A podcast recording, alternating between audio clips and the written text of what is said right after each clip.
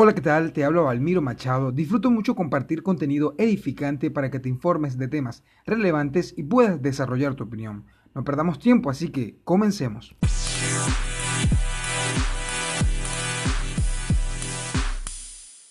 Vivimos el día a día pensando en que lo que vamos haciendo está bien o tratamos de ir solventando cada una de las fallas que podemos ir teniendo.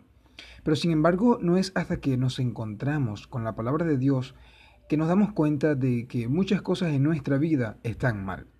Muchas de ellas estamos de acuerdo que están mal y otras no.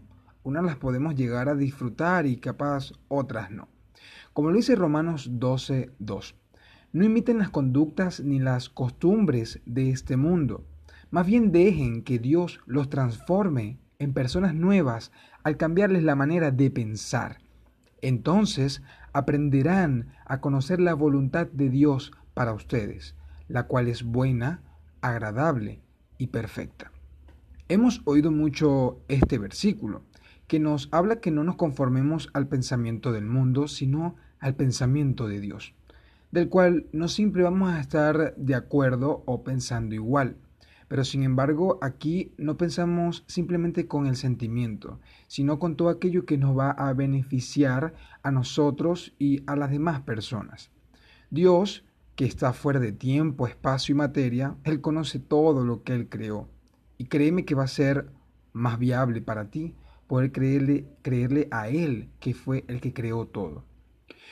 Nosotros debemos agradar a Dios con cada una de nuestras acciones, pero cuando nosotros hacemos esto, eh, nosotros disfrutamos eso que Dios nos manda. Capaz a amar a aquella persona que nos ama, darle todo lo bueno de lo que nosotros somos. Eso es parte de disfrutar, es decir, te gusta lo que haces y va de la mano con lo que, con lo que Dios quiere para ti, con la voluntad de Dios. Allí tú disfrutas. Pero habrá momentos donde hay cosas que no te gustan y te van a chocar pero sin embargo son cosas que le agradan a Dios.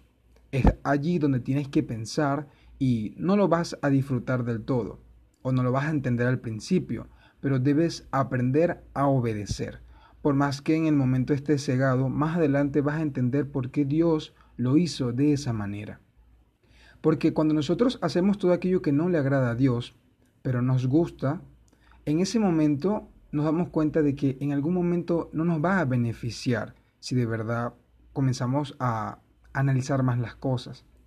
Pero obviamente algo que no le agrada a Dios y a ti no te gusta, la pregunta sería, ¿qué haces allí?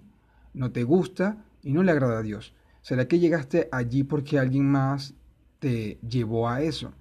Entonces yo pienso que todo debe ir de la mano de cumplir con la voluntad de Dios que quiere para nuestra vida y nosotros poder ir amoldando nuestra vida a que podamos disfrutar todo eso que Dios tiene para nosotros.